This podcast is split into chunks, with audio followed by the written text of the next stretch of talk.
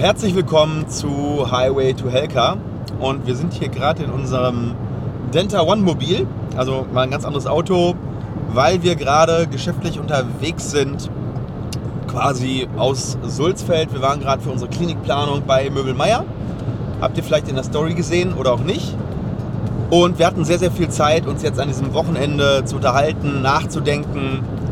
Und ja, wir haben uns auch viel über das Thema Business unterhalten und vor allem darüber, wo geht es denn eigentlich hin in den nächsten Monaten und in den nächsten ein, zwei Jahren für die Wirtschaft, für die Zahnmedizinbranche und für uns als Unternehmer. Und deswegen ist das jetzt hier eine Folge wirklich für Unternehmer, für Zahnärzte, die entweder selbstständig sind oder sich bald selbstständig machen wollen, für Gründer oder für eben alle, die in irgendeiner Art und Weise ja, ein Produkt haben, vielleicht auch ja, so eine Personal Brand sind und die momentan vor Herausforderungen stehen durch Corona, durch die Energiekrise, durch den Ukraine-Krieg und vielleicht auch durch das Mindset der Leute, dass alle so ein bisschen gerade gefühlt am Rad drehen. Keiner weiß, wo geht's hin.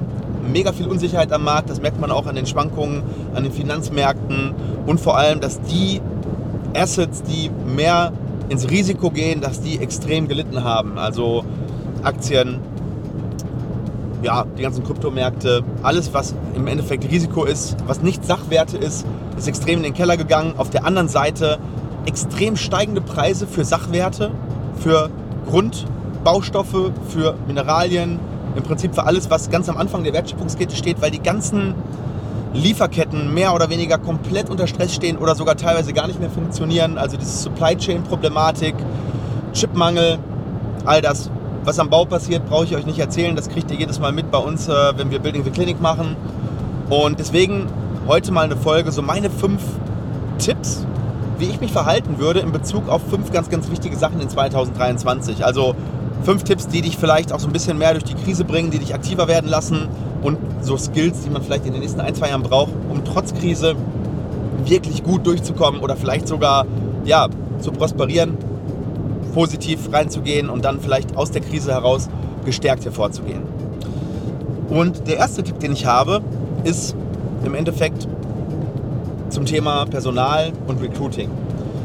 Wir als Unternehmer sind darauf angewiesen, dass wir richtig, richtig gute Leute bei uns im Unternehmen haben. Das bedeutet, wir müssen wirklich schauen, dass wir Talent finden, halten und dann vor allem immer besser machen, also entwickeln. Und deswegen kann ich nur jedem raten, vor allem, ich merke das jetzt gerade in der Zahnmedizinbranche, ganz viele Kollegen kommen auf mich zu, wirklich. So krass wie noch nie. Stefan, hast du Tipps, wie finde ich neue Leute?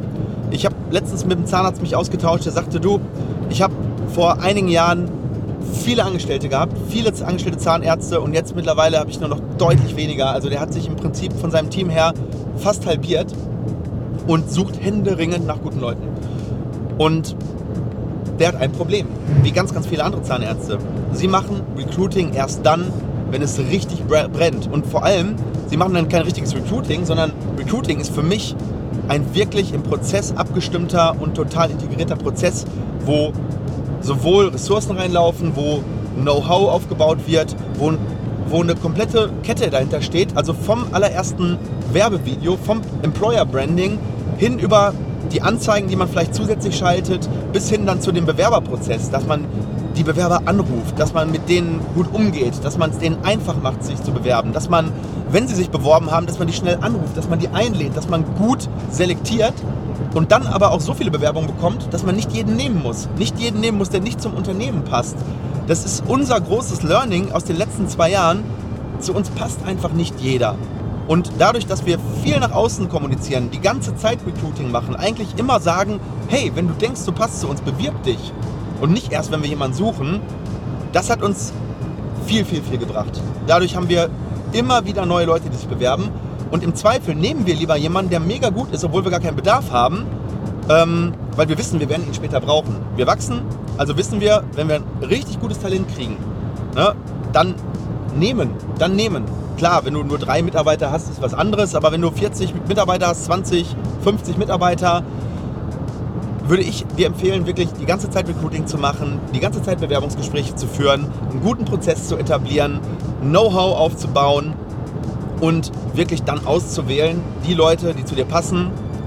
Und damit sind wir dann eigentlich aber auch schon beim zweiten Tipp. Also der erste Tipp, mach Recruiting, mach es zu einer Priorität, mach es auf hohem Level und akquiriere das beste Talent am Markt, wenn du kannst.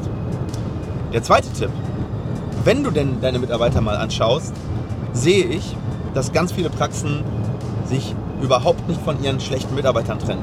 Sie sagen, okay, ich bin darauf angewiesen, ich habe eh schon kein Personal und so behalten sie zehn Mitarbeiter, obwohl sie sich eigentlich von diesen Mitarbeitern trennen sollten, weil diese Mitarbeiter weder Geld bringen, sondern eher noch Geld kosten, als auch die Unternehmenskultur kaputt machen und die Leute demotivieren, die im Unternehmen Gas geben wollen. Du kannst dir das so vorstellen, wenn du in der Bundesliga schaust, gibt es Bundesliga-Teams und dort sind alle ungefähr auf einem Niveau. Klar, es gibt den einen oder anderen Star im Team, aber du wirst niemals in einem Bundesliga-Team einen Regionalligaspieler vom Niveau finden. Der setzt sich da nicht durch. Oder andersrum, wenn du dort einen reinsetzt, werden die Bundesligaspieler sagen, hey, wen habt ihr mir denn da reingesetzt? Oder wenn du in der Regionalliga einen aus der Kreisliga reinsetzt, die werden sofort sagen, hey, der passt nicht zu uns. Und trotzdem passiert das in Unternehmen immer wieder, die ganze Zeit durchgehend, dass Inhaber entweder nicht sehen, dass sie da einen Mitarbeiter haben, der keine Leistung bringt, der vielleicht auch vom, also es gibt einmal Können, also das ist sozusagen das Skillset, also kann derjenige die Arbeit, ist der, hat er die Fertigkeiten und das zweite, die zweite Ebene, und die ist noch viel wichtiger, will derjenige. Ja, es gibt Leute, die können nicht und wollen nicht. Das sind D-Mitarbeiter, die würde auch niemand, niemals jemand einstellen, also die kommen gar nicht erst rein. Dann gibt es aber Leute, die können, die wollen aber nicht. Das sind C-Mitarbeiter, weil da stimmt die Einstellung nicht. Wenn du die nicht umgedreht kriegst, musst du dich von diesen Leuten trennen, weil die dir deine Unternehmenskultur kaputt machen. Dann gibt es Leute, die wollen, aber können nicht. Die kannst du trainieren, weil die wollen ja. Und mein Mindset ist ja so, jeder, der will, kann fast alles lernen. Klar, jeder hat so sein Limit, aber jemand, der will, habe ich noch nie erlebt, dass man den nicht irgendwo platzieren kann, wo er wirklich funktioniert, wo er einen Mehrwert bietet und wo er für das Unternehmen wertvoll ist. Das sind die B-Mitarbeiter. Und A-Mitarbeiter, das sind die, die können und wollen. Und davon willst du maximal viele haben. Und deswegen fördere diese Leute. Fördere diese Leute. Das sind die, die dir den Arsch retten, die dir den Rücken frei halten, die wirklich was gewuppt bekommen, die Verantwortung übernehmen. Ein ganz, ganz wichtiger Punkt in jedem Unternehmen, das Thema Verantwortung. Wie viel Verantwortung übernehmen deine Mitarbeiter? Das ist diametral oder beziehungsweise es korreliert eins zu eins mit deiner Möglichkeit, Dinge zu delegieren und abzugeben weil du kannst wirklich nur delegieren an Menschen, die wirklich Verantwortung übernehmen können, die wirklich auch ein Ergebnis produzieren und du eigentlich nur noch kontrollierst. Also delegieren und kontrollieren geht immer Hand in Hand. Also such dir Leute, denen du wirklich eine Aufgabe delegieren kannst mit einem guten Gefühl, die es dann auch ausführen, die du dann kontrollieren kannst und im, ja, im Regelfall danach loben kannst. Ja? Also wenn du jemanden hast, dem du was delegierst und danach kannst du es dann eigentlich nochmal selber machen, das ist genau das, was du nicht möchtest. Also schau, dass du von C-Mitarbeitern nicht trennst und A-Mitarbeiter förderst. Gib den Fortbildungsmöglichkeiten, gib denen vor allem das Gefühl, dass du sie siehst, dass du sie wahrnimmst, Wertschätzung und fördere die, wo du kannst, weil das sind die Leute, die dein Unternehmen nach vorne bringen. So, das waren zwei Tipps, die sehr eng miteinander zusammenhängen. Jetzt kommt ein weiterer Tipp, der völlig davon unabhängig ist, nämlich, wenn du sagst, du willst Recruiting zu deiner Priorität machen, musst du eigentlich nochmal weiter vorne ansetzen, denn das Employer Branding ist extrem wichtig. Aber um Employer Branding machen zu können, musst du lernen zu kommunizieren. Und das Kommunikationsmedium der, ja, der Zukunft, aber auch der Gegenwart ist Video. Lerne im Videoformat und mit Storytelling zu kommunizieren. Wenn du das in 2022, 2023 nicht kannst, hast du einen unglaublichen Nachteil gegenüber dem Wettbewerb. Und es ist einfach so, die Menschen sind immer weniger bereit, irgendwo sich hinzusetzen und etwas zu lesen oder irgendwo hinzusetzen und im Endeffekt viel Zeit zu investieren. Viele gucken sich Sachen beim Fitnessstudio an, beim Autofahren, ähm, sind es gewohnt, Video zu konsumieren oder Audio. Und wenn du in diesem Medium nicht präsent bist, wenn du es nicht schaffst, auf diesen Screen zu kommen, diesen kleinen Smartphone-Screen oder im Zweifel äh, den Laptop-Screen, wirst du es schwer haben, sowohl Recruiting zu betreiben, sowohl Marketing zu machen, als auch deine Message als Unternehmer nach draußen zu bringen. Weil am Ende des Tages brauchst du zwar Mitarbeiter, aber damit diese Mitarbeiter auch was zu tun haben, brauchst du Kunden, Patienten, was auch immer. Und wenn du das nicht schaffst, wenn du es nicht schaffst, deine Message in Videoform mit einer, man sagt auf Englisch mit einer compelling Message, also mit, mit, einer, mit einer attraktiven Message, mit einer Vision nach draußen zu bekommen, wirst du es in Zukunft schwer haben, oben mitzuspielen. Klar, persönliche Empfehlungen, all das wird immer noch eine Rolle spielen, aber wenn du ein paar Kanäle nicht bedienst, wie Instagram, Facebook, TikTok, all diese Videokanäle, die es so gibt, verpasst du einfach einen Großteil des Marktes. Und dann wirst du klein bleiben, was auch okay sein kann. Aber auf der anderen Seite, ganz, ganz viele Menschen bauen extrem viel Vertrauen über die Videokanäle auf. Und ich glaube, ich bin einer der wenigen aus der Medizinbranche, die das wirklich beurteilen können, weil wir in den letzten drei, vier Jahren unser komplettes Business, unsere komplette Praxis durch das Thema Videokommunikation transformiert haben. Ich wäre nicht da als Implantologe, wo ich jetzt stehe, wenn ich nicht gelernt hätte, über Video zu kommunizieren. Es war für uns echt der komplette Game Changer. Also hier auch nochmal mein Aufruf, wenn du mit dem Thema Video durchstarten willst. Wir haben deswegen die Denta One Media gegründet. Das ist unsere Marketingagentur, die genau das macht, die genau das Thema Video in Praxen, die das Thema Recruiting in Praxen, die das Thema Storytelling in Praxen platziert. Und ja, du kannst gerne natürlich äh, unten in den Kommentaren mal fragen, ob wir dir eine Referenzliste ein paar, von ein paar Kunden geben. Machen wir super gerne. Frag die, wie die mit uns zufrieden sind und was für Ergebnisse dadurch zustande kommen. Weil das ist das, was ja am Ende des Tages zählt. Ergebnisse, Patienten, neue Mitarbeiter, mehr Umsatz, bessere Patienten, besseres Arbeiten. Ja, vielleicht bist du Spezialist in einer bestimmten ja, Art der Behandlung, Implantologe, Endodontologe, Kieferorthopäde oder bist in einem ganz anderen Unternehmen unterwegs, also in einer ganz anderen Branche und wünschst dir einfach, dass die Leute wegen deiner Spezialisierung kommen. Und dafür das Thema Video. So, dann Tipp Nummer 4. So, jetzt muss ich einmal hier gucken. Ich muss weiter geradeaus, ne? Ja. So, Tipp Nummer 4. Und der ist wieder nochmal was ganz anderes. Und das ist, bau dir eine Business Intelligence auf. Was bedeutet das? Business Intelligence bedeutet, dass du deine Zahlen kennst und dass du diese Zahlen auch auf Knopfdruck bereit hast. Ich rede nicht davon, dass du dir alle drei Monate deine BWA anguckst und schaust, ob genug auf dem Konto ist, sondern lerne dein Unternehmen anhand von sogenannten KPIs, an sogenannten von Key Performance Indikatoren zu steuern und zu bewerten, also operative Unternehmenssteuerung. Ich kann nur sagen, das hat uns in den letzten einen bis anderthalb Jahren extrem weitergebracht in Bezug auf die Klarheit, in Bezug auf die Rentabilität einiger Unternehmensbereiche. Also ich habe zum Beispiel dadurch gesehen, wie funktioniert eigentlich bei uns die Prophylaxe, wo sind da bei uns die, ja, die Probleme. Du kannst es runterbrechen, dass du sozusagen äh, bis auf Mitarbeiterebene sehen kannst, wo sind Kosten, die eventuell aus dem Ruder laufen, wo wird wirklich Umsatz gemacht, wo wird ähm, Geld verbrannt, wo wird es verdient. Ähm, aber auch wo ist Zufriedenheit in deinem Unternehmen? Also im Endeffekt bau dir ein Dashboard auf mit den wichtigen Key Performance Indikatoren, die es dir ermöglichen, alles zu beurteilen. Das sind natürlich einmal die Finanzindikatoren, das sind aber auch so Sachen wie äh, Patientenzufriedenheit, Mitarbeiterzufriedenheit. Das können aber auch so softe Indikatoren sein, wie äh, wie lange brauche ich im Durchschnitt äh, von der Erstellung eines Heil- und Kostenplans bis zur Genehmigung, bis zur Durchführung, bis zur Abrechnung. Das sind alles Daten, die du schon zum Beispiel in deiner Praxisverwaltungssoftware erhebst, die du aber momentan höchstwahrscheinlich nicht ausliest, nicht benutzt und vor allem nicht dazu benutzt, die richtigen Schlüsse zu ziehen, um dein Unternehmen zu verändern. Das ist ja das, was zählt. Zu wissen, was falsch ist und dann aber nicht zu tun. Das ist natürlich Wahnsinn. Aber die meisten Leute wissen gar nicht, was falsch läuft. Sie wissen aber auch nicht, was richtig läuft. Und dementsprechend eiern sie rum, ohne Klarheit, ohne Fokus und ja, operieren ihr Unternehmen auf 30 Prozent, wo sie eigentlich 100 Prozent rausholen könnten, wenn sie wüssten, wo es wirklich hapert. Vielleicht wollen einige das auch nicht wissen, ich weiß es nicht. Ja, vielleicht sagen einige, ich mache lieber die Augen zu, da muss ich mir den Mist nicht angucken, den ich da verzapfe. Ist jetzt wirklich provokativ gesprochen. Aber normalerweise glaube ich doch, dass jeder wissen will, wo sind denn hier meine Potenziale im Unternehmen? Wo bin ich gut, wo bin ich schlecht? Auch das Thema Benchmarking spielt da mit rein. Ähm, ich bin im Oktober jetzt wieder auf einem Seminar, das nennt sich Benchmarking-Seminar. Dort treffen wir uns mit einigen Praxen und legen auch nochmal extern unsere Zahlen übereinander und gucken, wo sind andere Praxen besser, wo sind wir besser, wo können wir voneinander lernen. Das ist auch ein, ein Teil der Business Intelligence. Aber ich meine eigentlich diesen Punkt, bau dir ein internes Controlling auf, messe die Daten, wenn du sie noch nicht misst, oder wenn du sie schon misst, dann werte sie aus und befasst dich damit. Sehr guter Podcast, einmal ein Shoutout an den Christian Brendel, der Inhaber von Solvi Control, ähm, aufgebaut Podcast, der macht ganz, ganz viel Content zu diesem Thema. Ich bin immer in sehr engen Austausch mit ihm, ein richtig feiner Typ. Ähm, wenn du da richtig tief einsteigen willst in das Thema Controlling und Business Intelligence, abonniere seinen Podcast oder ruf ihn an oder schreibt ihm eine E-Mail. Ähm, der hilft euch weiter und äh, hat die Programme auch dafür, um das Ganze bei euch zu integrieren. Auf jeden Fall für mich war es ein Game Changer und ich war vorher schon relativ klar in dem, was meine Zahlen sind.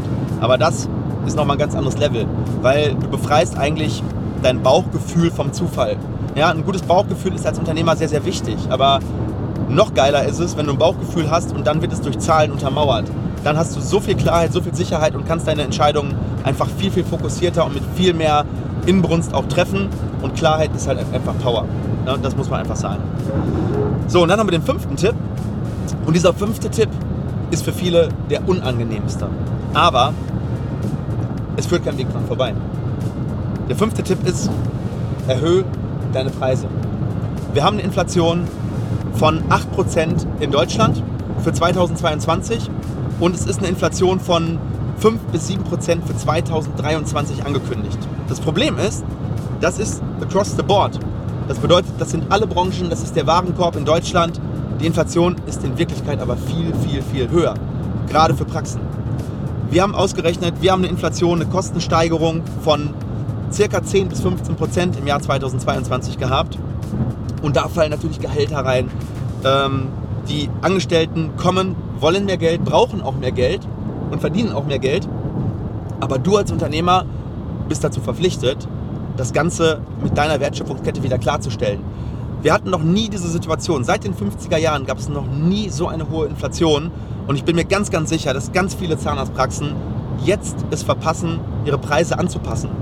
Handschuhe kosten das drei- bis vierfache wie vor drei Jahren. Hygieneartikel, das anderthalbfache bis doppelte. Gehälter, der größte Kostenblock in der Zahnarztpraxis, deutlich gestiegen und wird in Zukunft noch weiter steigen. Also, habt den Mut, Preise anzupassen. Ihr könnt es außerdem auch nur bei den Privatleistungen machen. Ja, bei der BEMA sind wir nun mal in einem sozialistischen System. Da geht es nicht anders. Aber auch wenn du aus anderen Branchen kommst, hast du im Großen und Ganzen die Macht, deine Preise zu erhöhen. Und da ist ganz, ganz wichtig, dass du es aber auch wertschätzend, aber gleichzeitig auch stark und ohne Scham kommunizierst. Den Patienten gegenüber, deinen Kunden gegenüber. Überall steigen die Preise. Und ich bin mir aber sicher, Konzerne geben ihre Preise, die, die Preissteigerung immer eins zu eins weiter. Kleine und mittelständische Unternehmen hadern, zaudern. Und das geht komplett auf die Marge, geht komplett auf den Markt. Und dann kann es sein, dass wenn einige Betriebe diese Sache verpassen, dass die in arge Schwierigkeiten kommen. Wenn bereits nur noch eine Rentabilität von 15% eventuell da ist, du hast eine Preissteigerung von 10%, bist du mehr oder weniger schon plus minus null. Und das ist so mein Tipp. Lass es nicht so weit kommen, pass die Preise an, schau auf deine Rentabilität. Wenn die natürlich exorbitant hoch ist, musst du überlegen, ob du damit wartest und ähm, es irgendwann später anpasst. Aber im Endeffekt, die Preise werden nicht wieder zurückkommen. Also diese Inflation wird uns die nächsten zwei Jahre höchstwahrscheinlich begleiten. Sie wird vielleicht nicht mehr bei 8% liegen, aber selbst wenn wir auf 4, 5% runtergehen, addier 8 plus 5 und dann vielleicht im nächsten Jahr nochmal 4, sind wir schnell bei knapp 20% Preissteigerung. Und das ist auch der Rahmen, in dem du im Prinzip deine Preise anpassen musst, um genau das zu verdienen, was du bisher verdient hast, von der Kaufkraft her. Ansonsten hast du vielleicht absolut den gleichen Wert, aber was bringt dir der gleiche Praxisüberschuss, wenn du danach davon 20% weniger kaufen kannst? Also du musst eben, wenn du 20% deine Gewinne erhöhst, hast du eigentlich gar nichts gewonnen bei einer Inflation von 20%, sondern hast nur deine Kaufkraft erhalten. So musst du denken. Und das sind so meine fünf Tipps, die ich für dich habe in 2022 und ins Jahr 2023 rein. Bin mal gespannt. Kommentier doch mal, was sagst du dazu? Welcher Tipp ist so dein Favorite? Was wirst du umsetzen? Vielleicht auch von unserer Community, die vielleicht zwar kein Unternehmer sind, aber wie seht ihr das? Seht ihr das ähnlich? Oder sagt ihr, nein, wir können doch jetzt nicht Preise erhöhen? Nein, wir können doch jetzt nicht äh, anfangen, ähm, ja, Videos zu machen? Gut, ich glaube, die ersten vier Tipps, die sind relativ äh, ja, easy, ne, die, raus, die umzusetzen, weil man weiß eigentlich, dass man es machen muss, aber man macht es halt nicht. Aber zu Thema 5 bin ich mal einfach auf eure Meinung gespannt. Sicherlich kontrovers. Und mit dem wünsche ich euch eine geile Zeit. Und ich weiß, war jetzt eine etwas längere Folge, aber lag mir einfach am Herzen, das einfach mal nach draußen zu kommunizieren. Und wenn ihr da Fragen habt, schreibt es in die Kommentare oder schreibt mir eine E-Mail oder eine Personal Message. Freue ich mich auf jeden Fall drüber. In dem Sinne, ganz liebe Grüße bis bald bei Highway to Helper.